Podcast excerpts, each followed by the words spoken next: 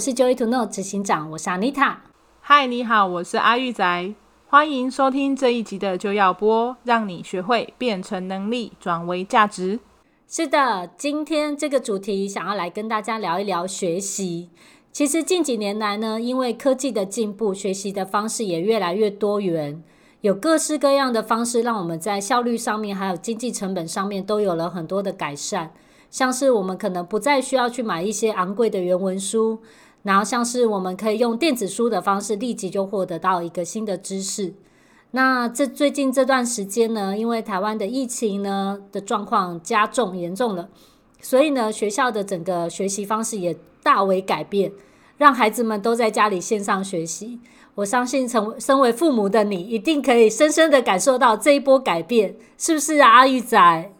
没错，你像我今今天早上啊，小朋友要线上上体育课，所以就看到一个孩子面的面对着他的那个电脑，然后在那边跳空气跳绳，很可爱。我对，阿玉仔还有传照片给我看。没错，对，然后我看到一个小男生的背影，就是对着电脑在做体操，我觉得超级无敌的可爱。我没有办法想象，原来线上课程在家也可以上体育课。他们还上音乐课，哎，就是所有的同学对着电脑，然后吹直笛，哇，就很好笑，超可爱。以后可能也可以线上连线，然后实景的情况下，大家一个团队还可以踢踢足球什么的，对不对？对，没错。我们指日可待。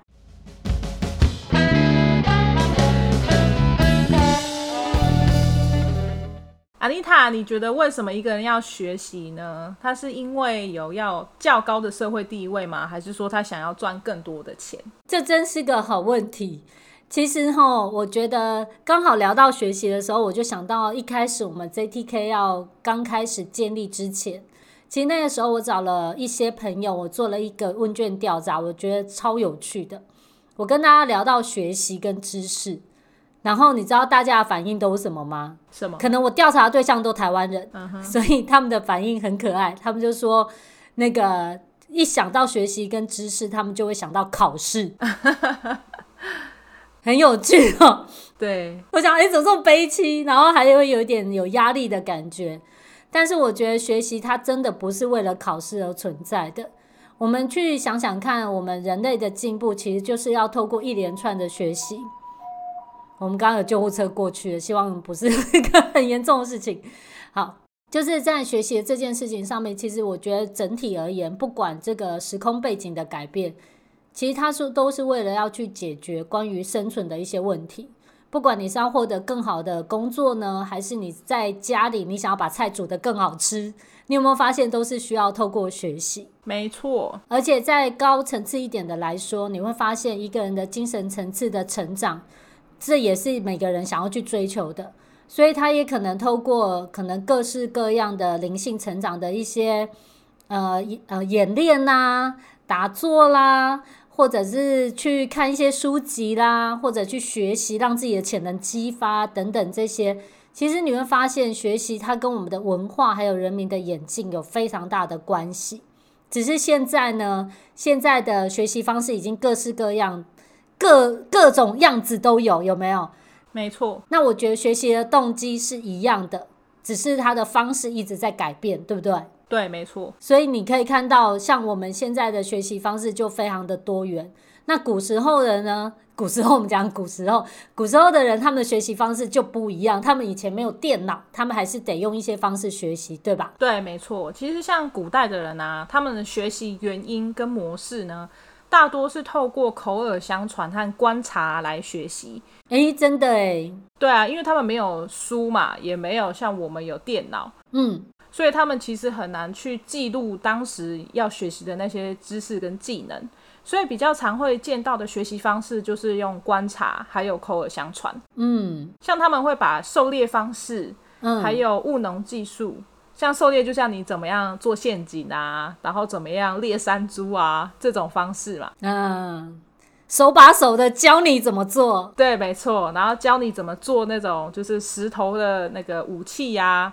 然后树枝做的武器这些，然后还有务农技术，就是以前他们呃怎么样耕种啊？你什么时间要就是播种，什么时间要给植物浇水，这些技能也都是啊、呃，透过口耳相传的方式。嗯，那还有一些礼礼节跟习俗的部分。嗯，其实礼节就有点像是我们现在的道德准则跟道德规范，好比就像你看到人要打招呼啦。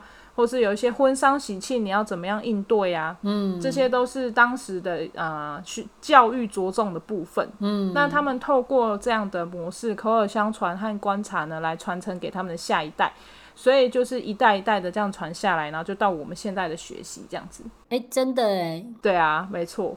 那其实，在工业化的社会当中呢，他们教育的核心呢，就逐渐转换变成是说。你要如何经商贸易？嗯，那你要怎么样学习法律相关的知识？嗯，因为你开始有了，就是呃各个不同的可能生活阶级的人，他们会制定一些规范，然后让彼此去共同遵守嘛。嗯，那所以法律的相关知识就得学习，还有一些运输技能啊。你像工业时代开始有轮船、有飞机、有汽车。然后可能也有火车，这些都是需要一些驾驶技术。嗯，对。然后还有广泛的一些全民教育呢，其实是在近一百五十年到两百年这个时段才有广泛的全民教育。嗯，那其实，在呃，那个时期工业的呃社会到现代来说，嗯，一些专业的技能呢，其实都还是大多以师徒制度来就是传承跟学习，嗯，像以前就是医学啦，还有音乐啊这个部分，然后一些专业技能啊，就像可能如果建筑啊、盖房子啊，这些都是透过师徒制度去呃传承这样子，嗯，那其实我们在讲到学习这个部分呢，在呃，我们这边是东方国家嘛，我们可能是说以前像中国，还有就是古代来说，上古时期的时候，呃，学习多注重于在呃文文学跟武术，因为以前的人他们没有像我们现在有房子，就是这么呃社会安定，他们可能会经常会要战争。然后或者是种族之间会有一些斗争，所以会有武武术，你要保护自己。现在学武术好像是不同的方式了。现在学怎么用枪？对，你现在学武术比较有点像表演吧？啊，懂。就是其实你会发现到说，一个学习的内容的改变，其实是看在于说。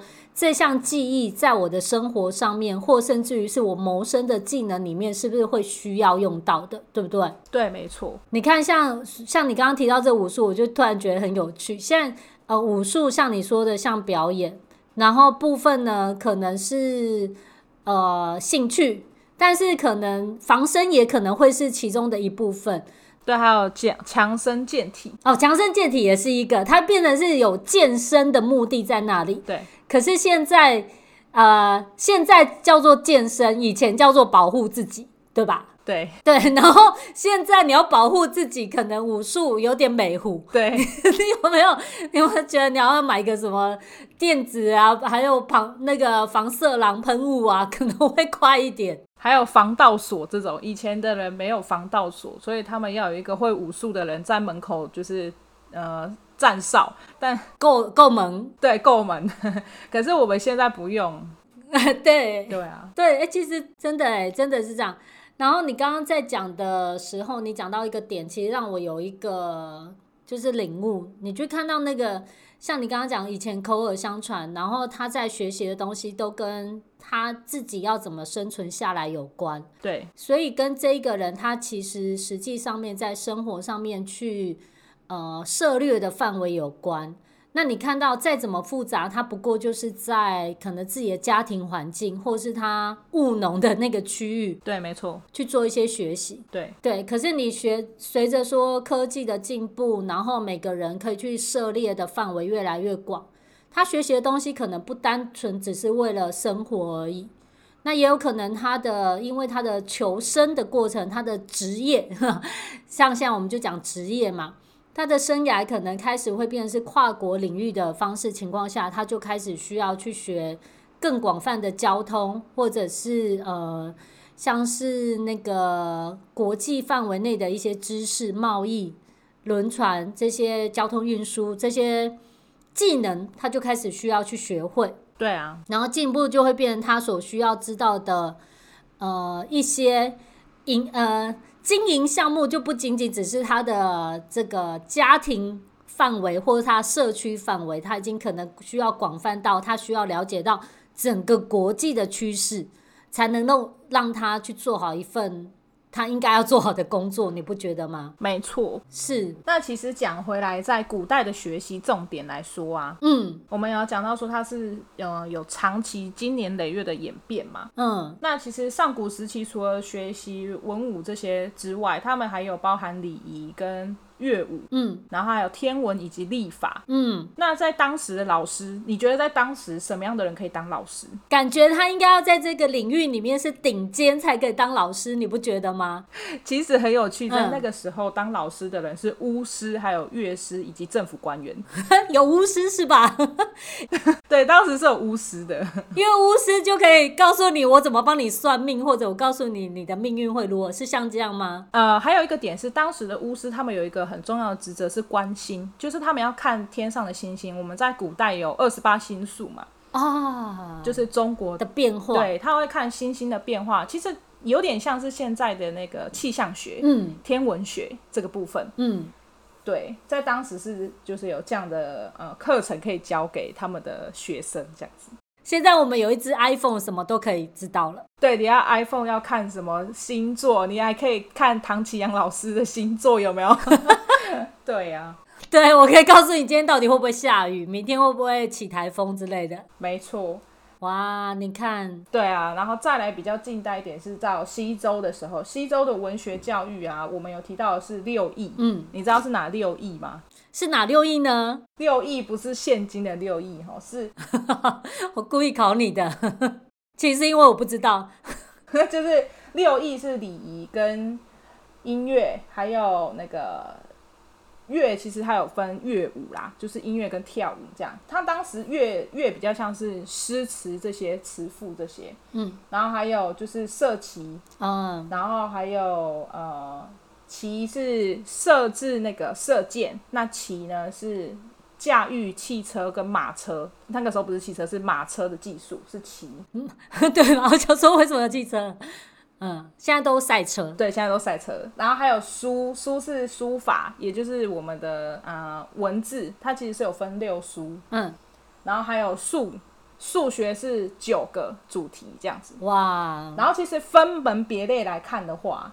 礼呢，就是孔子以前有说过，在那个时期呢，就是春秋战国时期，呃，其实孔子的思想是比较呃，算是大家广为能接受的嘛。是。好，礼仪的部分呢，其实就像孔子说的哈，就是人跟人的相处，它是有一个相处之道的。像你可能常说请、谢谢、对不起，这是我们现代的白话文会去讲的。那其实，在以前呢，他们也是有像类似的呃礼仪制度。然后还有就是宾客到你家，你要用什么样的礼仪去招待人家？你要请人家喝茶，你要端茶点给人家。还有像婚丧喜庆该有的习俗跟礼节，你像现代人就会有说，你吃喜酒的时候红包要包多少嘛，对不对？对，其实那应该说，像人跟人之间的应对进退这件事情来说。从古到今，其实它都有那当下社会能够接受的原则。那你学习的越好，感觉你就是能够在这个社会上立足的更好，或甚至于用我们现在的话来说，就会说：哦，这个人很有家教，家里把他教得很好，知道怎么做应对进退。到了职场，知道什么叫做职场礼节，对不对？对。只是演变到现在，看起来就会开始有。实际执行面的不同，对吧？没错。好啊，那下一个其实就是乐。乐呢，在当时呢是啊、呃，乐跟舞是一起的，音乐跟跳舞是结合在一起的。然后在当时呢，有分六月。六月其实里面有一个非常呃，大家到现在传承到现在，大家都还知道叫做云门舞集。安妮塔有听过云门舞集吗？嗯，有，我有去过门口。好啊，其实云门舞集它叫做云门大卷，它是分成云门跟大卷两个部分。那它是相传在皇帝时期呢，它的传统乐舞。那他是为了要去歌功颂德皇帝的功绩。那他是说皇帝他创造了万物啊，聚集了百姓啊，那他的这个德性呢，就像是云一样的伟大，所以他才叫做云门。云就是天上的门嘛，那就觉得他很伟大。所以云门大卷它也是这个六月之首，就是它是其实早期它是用来祭祀神明的，就是你跳这个云门舞呢，是为了要去祭拜神明。但是到了现代呢，就比较像是陶冶性情了，表示敬意。对，没错，表示敬意。对对，那这个是乐的部分。乐其实还有另外五个，那比较大家知道的，我们就介绍云门舞集这样子。那再来的话是射嘛，我们刚刚有讲到射箭，射箭技术其实有分成五个。嗯，很棒。对，那射箭技术的五个呢，第一个呢是。它叫做白矢，它是说你把箭直直的射出去，就像一条线这样子，那就代表你的射箭技术是很厉害的，你很射得很快又很准，然后像一条线这样射过去，这样叫做白矢。那下一个呢叫做三连，三连你顾名思义就是你先放出一把箭之后，你后面三支箭都连续射出去，而且你。每一个箭呢，就接着每一个箭的去射到目标，这个叫做三连，就是有点说我们说的一连三发都射中这样子，算进阶吗？对，就是进阶，你很有趣哦。然后下一个，下一个更厉害，下一个是叫做眼柱哦。眼柱它是说你你很快就把箭放到弓上面，然后你马上瞄，马上射出去，然后你而且你还可以射中。哇，这比较多是有点像是在你猎杀动物，你马上发现动物，你马上就要瞄准它。这样就是这个这个技术是用在那个部分，嗯嗯，嗯，然后另外一个在第四个技术叫做第四个射箭技术叫做相持，相持呢是国家的君王跟他的臣民一起在玩的射箭游戏 一直要让皇帝的意思吗？哎、欸，没错，很聪明，不要白目的射的很精准，把前面三个的功力都拿出来用，你就死定了。我跟你讲，他在这有一个很不公，很我觉得很不很公平的规范是说。因为君不与呃臣不与君并立，就是我们是臣民，不可以跟皇帝站在同一条线上。我不可以跟他。对，然后你知道我们要让皇帝多远吗？我们要让皇帝一尺哎。然后呢，让皇帝一尺哦，我们要让皇帝一尺，然后我们射同一个靶。妈的，我明明就比皇帝还要远，然后我还要射中，就是不是你比他远，你还射中，你又更该死，就是很尴尬。然后你要跟皇帝这样比，就实际上来说，你已经赢了。对啊，是不是很好笑哈？对，就是好像一很好像是尊师重道，但其实也不是，就是更给他难看。对对对对。就是我觉得这叫陷阱的游戏。它这个射箭的方式是用远处射击，所以它是要抛物线的方式射到它的靶，这样子。它是在地上放一个靶，插在插一根棍子在那边当做靶，然后远远的把箭射到那个靶上面，这样子。对，那最后一个它叫做锦仪，锦仪是你连续射四支箭。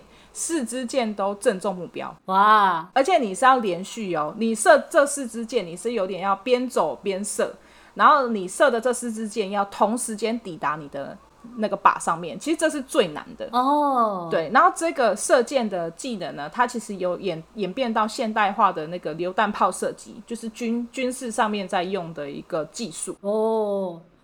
所以以前射箭，现在是用枪吗？来看你的准确度吗？以前射箭，现在是玩枪炮，这蛮有趣的。其实你看，就是你使用的工具在演演进，但是如果你不去学习新的工具的话，那有可能你再怎么会射箭，但它最后只剩下一个功能，叫做陶冶性情，对吧？对，没错，它没有办法再用来解决生存的问题，或者是去用来谋生。所以回到你刚刚问我说，他到底是要用来赚更多的钱呢，还是获得更高社会地位？我觉得也要端看他学习的内容是不是有符合时代的趋势，对吧？对，没错。像你看他们那个时候六艺，还有另外一个叫做御车术，就是骑车术。嗯，那那个时候骑的车就是马车，对对。那骑车术其实它有一个很重要的点，有点像是我们考现在考汽车驾照这样。他要说你在开车的时候，就是你骑这个马车的时候呢，你的车要你的车在走的速度，它是有一定的规范。对，还有你走在河岸边，你可以不会掉到河水里面。人家看到坑洞的时候，知道怎么躲过去，不会翻车。对，没错。那还有就是，你开车，就是你驾这个马车的时候，你看到皇帝经过的时候，你要有什么样的礼仪？就是你要一定要让皇帝先过嘛，对不对？哦。但是现在其实你只要买避震效果好一点的车，还有加上看到有警车在前面围着，不要闯过去，基本上就没事。对啊，没错，这蛮有趣的。然后还有就是。另外一个是他，你经过通道的时候，你开车不可以慌，你骑这个马车呢不可以慌张，你要顺顺的过去。嗯嗯。就像我们过红绿灯的时候，你不能突然爆冲或是紧急刹车，你一定是顺顺的过去嘛。对，很好。但以前以前可能要更多一点的，也不能这样说，也不一定需要观察。虽然以前没有红绿灯，可是以前的马车的数量可能不如我们现在的多。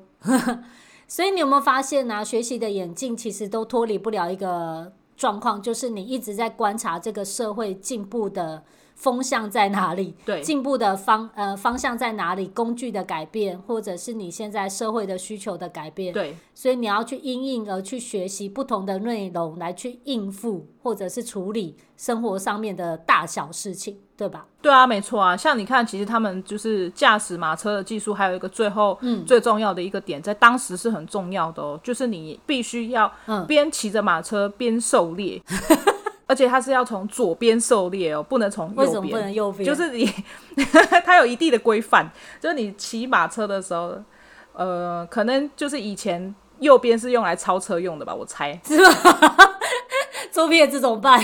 就是因为他们都必须规范从左边设计，有可能他们为了。为了不要就是互相射到对方，我猜啦，嗯、要不然为什么像现在我们走路都靠右边或者是靠左边？它有一定的规范嘛？就是你这个社会大家一起共同同意的交通规则吧？对，没错，就有一个交通规则。对，所以如果一样都是左边射猎，可是比如说你到了英国，它是相反的方向，可能会换另外一个方向，我在猜。还有，对，没错。然后还有我们刚刚提到六艺，还有一个叫做书法，就是我们在讲的六书。Oh. 六书就是象形、指示、会意、形声、转注、假借，这就是你在学中国的那个文文字上面的一个很重要的，就六个基准的法则，这样子。嗯嗯嗯，对啊。那现在都一直在演变，像现在书法可能。我都不确定现在的小学是不是还会学书法啊？我儿子他们学校有，所以还是会一样要去练习书法吗？像我小时候是，其实是我记得国小的时候还蛮频繁的，有一两年的时间会一直要求书法。欸，对啊，而且我当时候有经历过一个演变，是说我们之前的墨墨汁都是要磨的，后来呢变成会用，你可以。啊，什么一罐十块钱的墨汁已经磨好的，然后再演变到后面有一些纸是你用水写就可以看得出来像，像呃书法就是墨汁的颜色。对啊，没错，环保的那个宣纸。对对对，然后到现在。像现在书法都比较像是可能只是一个文化的传承，而不像是可能在古代是一个很重要可以表现出你文学素养的一个技能，对吧？而且以前的沟通方式，你必须用书法，你没有原子笔啊。对，现在还可以用录的。对啊，你现在有很多种文字表达方式，以前只有书法。对，那现在是一直不断的进步，到最后你还可以去设计各式各样的字形，你可以透过电脑。的设计，呃，科技的设计，然后你就可以呈现出来你想要的字迹模样。你写的字再丑，你打出来的字还是一个样子。没错，而且还有模拟的写字的字体。对，真的太有趣了。那你看演变到现在，我们我们讲学习的初衷是一致的嘛？就是你想要过更好的生活，你会根据这个社会的需要，或者你公司工作职场上面的需要，你会开始学习不同的。东西像是语文啊，像是你要知道贸易，像是你知道像现在大数据的运用都非常的广泛。我刚刚看到那个学习的眼镜，我还看到一篇文章，他就讲到说这个大数据怎么运用在学习上面，它甚至于可以去模拟你的学习轨迹，而去反映出来，那你怎么学习会比较好，或甚至于你用什么样的课程进度来去反映说你到底有没有学习到好。这些都已经开始可以变成是科技化的方式，一直在改变。所以其实像你刚才讲到大数据这件事情啊，在古代的数学，他们其实也有讲到这方面的学识。嗯，我们刚刚有讲到，就是说六书里面包含数学嘛。那其实他们的数学有分成九种，嗯，第一种呢，他们是去测量田地的大小，嗯，就是以前都是务农，所以他们必须测量田地的大小，对，很重要，对，这超重要，嗯。那第二点呢，第二个学习的重点，数学的重点是粮食换算的比率，嗯，因为他们以前的粮食是你种多少的田地，你要分百分比多少交给国家，等于你缴税，跟现在一样，嗯，对，然后。所以粮食的换算也是很重要的，而且因为有的人种的粮食不见得都是稻米啊，所以他们会去经根据你当时的这个粮食能够贩售多少的呃费用，所以他会去看你什么样的粮食应该要缴多少的税，然后去换算这个比率。嗯，然后再来就是那个叫再来下一个叫做差分，它是去看你赋税的这个分配，就是你一样是缴税的分配这样子。下一个叫做少广。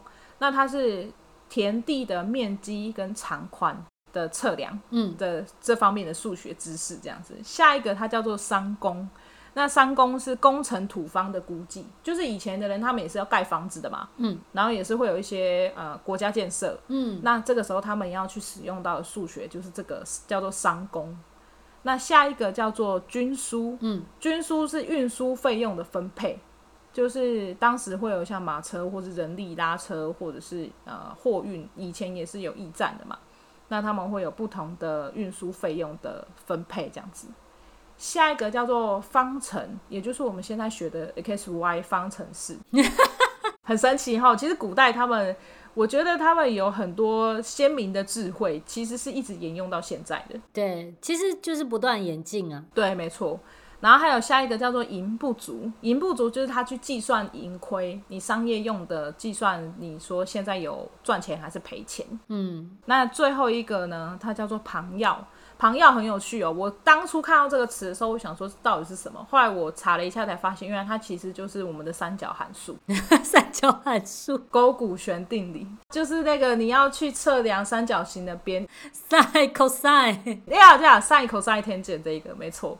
很有趣哈，就是对 我刚刚看到，哎、欸，旁要哦，原来他是在讲三角形的边，很有趣。所以其实我们学习数学这些语句，只是渐渐被西洋的词句所取代，但其实这些智慧，我们其实华人文化还是有的。没错。然后其实，在接下来的演变呢、啊，到了东周的时候，因为战国时期就是呃礼仪跟乐舞这些东西已经崩坏了，因为那时候在战乱嘛。所以其实那个时候呢，孔子、孟子、墨子，然后还有荀子这些思想啊，儒家、道家，然后法家、阴阳学这些，都开始如雨后春笋般的冒出来。所以其实阿妮塔，你有没有发现哈，学习要开始有多样化，其实国家动荡很重要。你看，像现在就是刚好因为疫情嘛，就是要有人来搅乱一池春水，才会开始有改变，是吧？对啊，你看，像现在因为疫情的关系，衍生出多少种学习方式，很神奇耶。嗯，所以一件事情，它到底是要是。把它当成是转机还是危机，其实端看每个人怎么做。欸。对啊，没错啊。你看那个时期，他们有非常多的思想家涌入。对，你看像你刚刚讲的，要有一些动荡，才会有一些进步。对，激荡啊，有没有？嗯，国家有发生一些动荡的时候，就会衍生出新的教育模式。然后也会有很多的多样性，而且会有不同的思想开始崛起。对，我很认同，因为你看，像我们现在好像疫情看起来是一个很大危机，的确也是它带来一些伤害。但是其实你有看到某些某些行业的转变就超快速的，而且它要线上化也超快速。像现在一窝蜂的，像政府也在补助如何让一些中小企业变成数位化，它其实就是你动荡带来的。改良，那你有办法在这一波的动荡情况下能够优化跟改良，那你就进步了，然后你就到了下一个层次，对吧？没错，所以来到下一个层次的时候，国家教育就突然完善了，也就是两汉时期。嗯，然后两汉时期的时候呢，地方开始举办了一些公家的那个学校，因为呃，开始有广泛的那种呃国家设立的学校，可以让学生去学习。以前的学习都是呃只有私底下教你，或是师徒制度。那到了两汉时期，其实国家教育就逐渐完逐渐完善了。然后很多就是像有点像我们现在小学这样子，他们那个时候是私塾嘛，然后就会开始他们的教育很有趣哦。在你幼年的时候，他是教你认字；在你少年时期，他是教你儒家思想。然后教到了你青少年研究的时候，你知道他们学什么吗？学什么呢？他们是教你如何运用你的知识。哎，哇，很棒哦，对不对？很优秀，而且在当时跟我们的理念是一样的。没错，他其实跟 Joy to Know 的理念是一样。他让你学之外，到你能够应用的年龄的时候，他要求你要去用出来，而且你得对国家要有帮助。哎，这是一个很棒的精神哎。对啊，而且他在那个时期哦，所有官办的学校，他们所学的东西都是一。一样的，其实有点像现代化的基础教育，有没有？我们国民就是义务教育这个样子。可是其实近几年来的，连国小的教育方式都做改变了。学校跟学校之间的课本好像还可以，因为老师去做一些，他好像有学校的选择，就是譬如说我这个学校跟另外一个学校不一样，或是有的学校里面甚至于他可以去允许。老师可以有老师的选择，对啊，没错。那可能基本上的认字啊，或者你应该要有数学程度会有，但是已经教科书本好像都有越来越多的多元化了。那个部分的话，我们等一下会讲，就是关于现代化教育上面的不同，它是有一个特色的。嗯，然后其实演变到在两汉接下来的时候，其实是在公元两百二十年的时候呢。那时候推行了一个制度，叫做九品官人法，你有听过吗？啊，有，有听过对不对？有有有，有读历史的课本的人都知道，有看电视剧的也会知道。对，没错。你知道，其实九品官人法它有一个非常大的弊端是呢，它让贵族可以学习，而且让贵族可以当官。他开始不看重你的才学跟你的能力，他要他要看的是你身后的背景，所以导致很多人是光学，然后但他不用。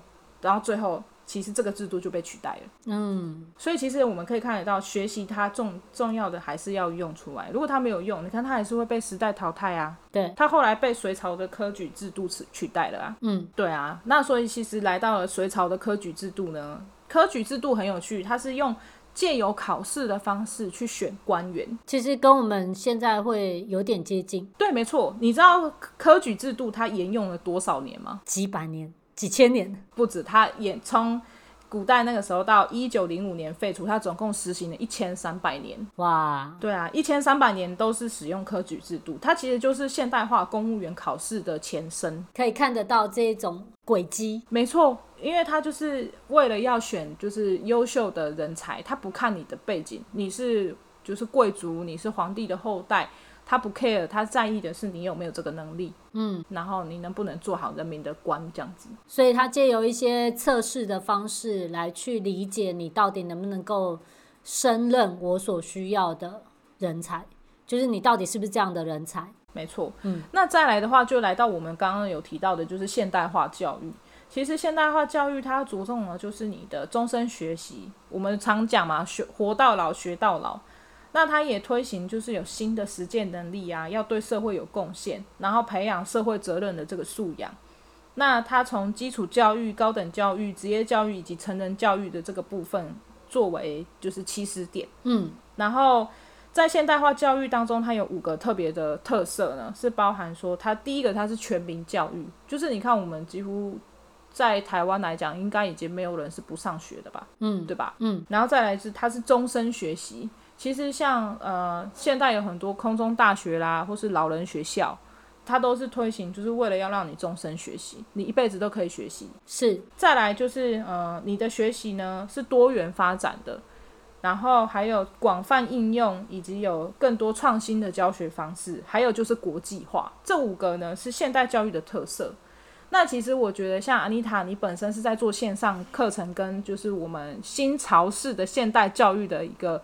呃，系统嘛，那你其实也是像现代化教育的先驱，那你有没有这方面的知识想要跟我们分享的？其实我觉得那个阿玉仔刚刚跟我们分享这一一路的演进，你不知道大家有没有听出一些端倪？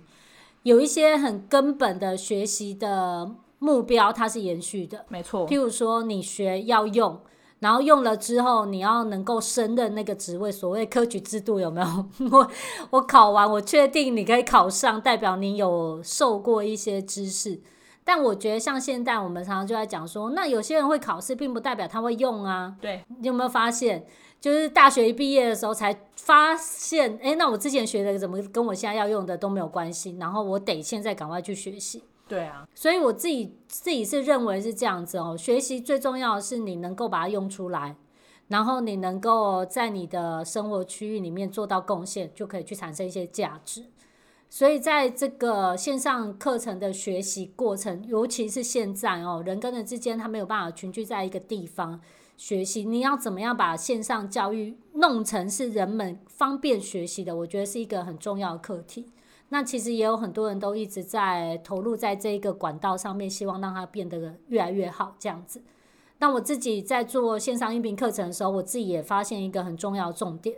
就是你如果在跟人们分享一些知识的时候，你没办法让他知道一些案例，或者实际上他可能怎么用在他的生活上，可能是要有一个明确的步骤，所以他知道该怎么做的话，这样的课程的呃培训的方式往往都很容易失败。你不觉得吗？对啊，因为他就会变成说，一个学生他有很多的知识、很多的理论，但他没有办法跟他实际上生活发生的问题能够结合、能够用出来。其实他学的东西就会有点掰卡，掰卡，真的是。像我举一个例子哦，我前几天啊也是跟一个客户我们在讨论关于培训的内容。那有一些理论的东西，其实你在网络上面随便搜寻什么文章都看得到。那你说是真的没有资料让你学吗？我觉得不是，关键点是在运用的部分发生了什么问题，所以没有办法真正的把它用出来。那我们在做的，我致力于在教育的这一部分呢、就是希望把学到的东西跟应用部分把它衔接起来。所以对你来说，你是学到的东西，你是可以把它用出去的。对啊，而且其实我们不只是让你学会，然后你可以把它用出来，然后解决掉你的问题。其实在这里学习的人呢，他最后也有可能，因为他有这个能力，他分享出去给他的朋友，或是他让更多人跟他一起学习这个技能，所以他就产生了对社会有所贡献，因为他让大家跟他在身边的这些人都一起变好。是的，没错。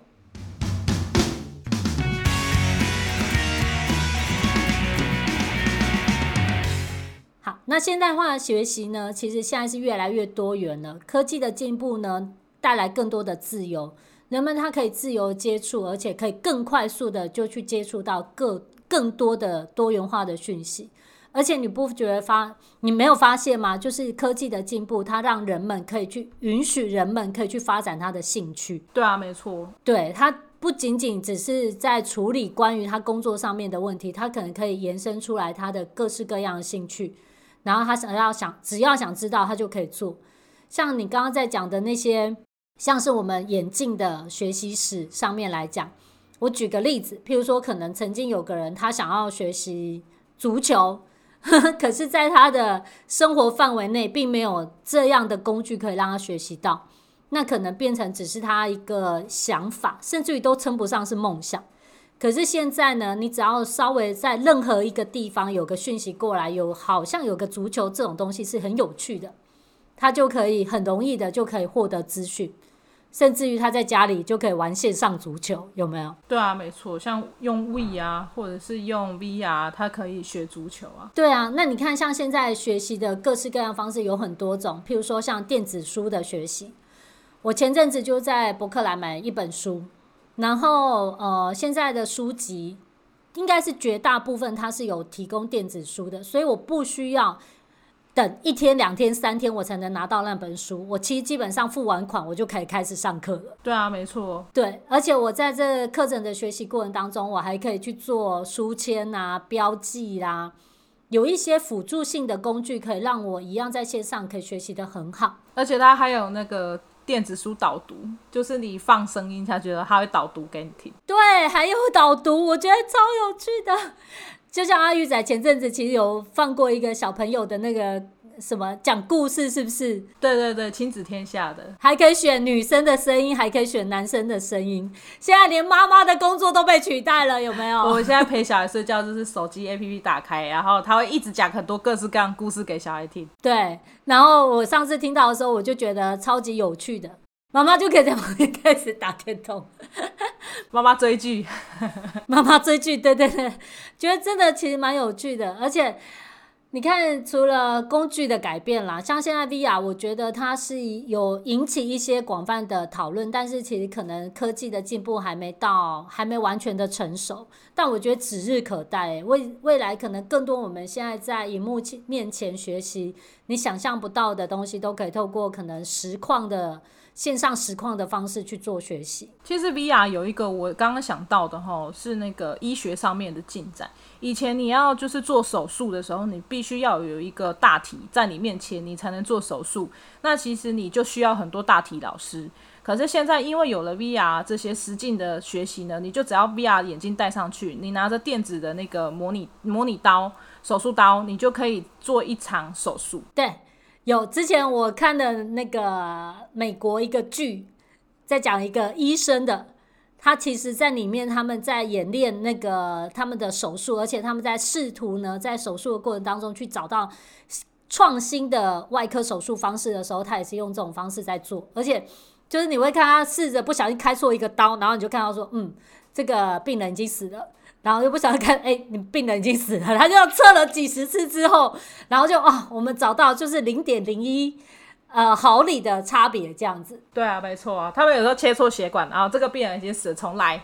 对，再重来一次。他可以重来，但你要是真的在手术台，就不能重来啊。对啊，所以其实我真的觉得科技的进步帮助我们，真的是去吸收讯息，然后去内化讯息，然后变成是一个有用资讯在输出的这个过程，变得非常非常的快速。对啊，没错。对。然后像我自己，我们自己在 JTK 啊，在 Joy to Know 里面，其实我们在现阶段其实也去强调一个方式，是用音频的方式学习。嗯哼，其实你有没有发现，现在人们越来越习惯，就是因为盯着一个画面，不管你是看影片，或是看电子书，或是去阅读文章的方式。其实有大量的时候，我们都会一直用到眼睛。嗯哼，那我们觉得说，其实你不仅仅只是盯着荧幕，你才可以学习。对啊，你其实可以试图透过其他的方式，像是用听的方式，你也可以去重复不断的去熟悉一个概念。然后把这个概念实际运用出来，然后可以帮助自己在零碎的时间也可以成长。对啊，其实像我们那时候不是有一个学员，他就是也是用我们的方式学习嘛。对，他是一个很可爱的妈妈，哎，就是呃，他可能是连电脑都不太会用的人哦。结果他就说：“哎，线上学习很方便啊，我啊在煮饭的时候，我就把你的那个音频打开就开始听。”我说：“真的吗？”他：“对啊，而且我可以暂停再重听一次。”我觉得超可爱的。